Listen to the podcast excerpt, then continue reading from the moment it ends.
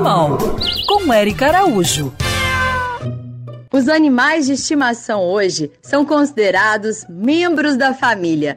E ao longo da vida, o que podemos fazer por eles, pela saúde, pela alegria, fazemos. É cada mimo, sachezinho, caminha, brinquedos. Quem tem animal aí sabe do que eu tô falando. Mas o tempo deles aqui é breve e muitas vezes, por conta de doenças graves, por conta do sofrimento, o médico veterinário indica a eutanásia.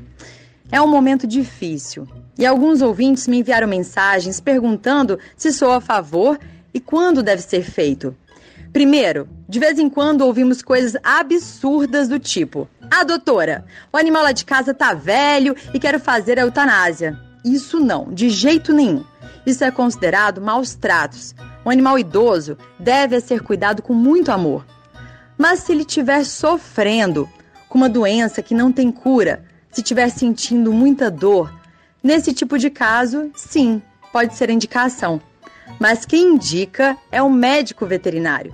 Então, o animal primeiro passa por uma consulta onde o seu caso vai ser avaliado. E a eutanásia só pode ser indicada em algumas situações.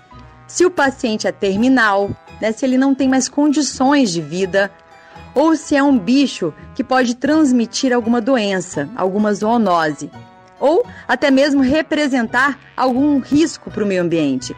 São apenas nesses casos. E no caso do tutor, né, um animal que não tem doença transmissível, o veterinário sugere, mas é o tutor quem decide se quer fazer ou não. Muita gente prefere continuar cuidando do animal com remédios e todo o recurso que existe. Você aí deve é ter um veterinário em quem você confie, amoroso com seu mascote, quem vai te acompanhar e dar confiança para tomar a melhor decisão. Para que na hora que aqueles olhinhos que só refletiram amor fecharem, você siga em paz. Siga essas pegadas e manda o seu recadinho lá no meu Instagram, Erica Bichos.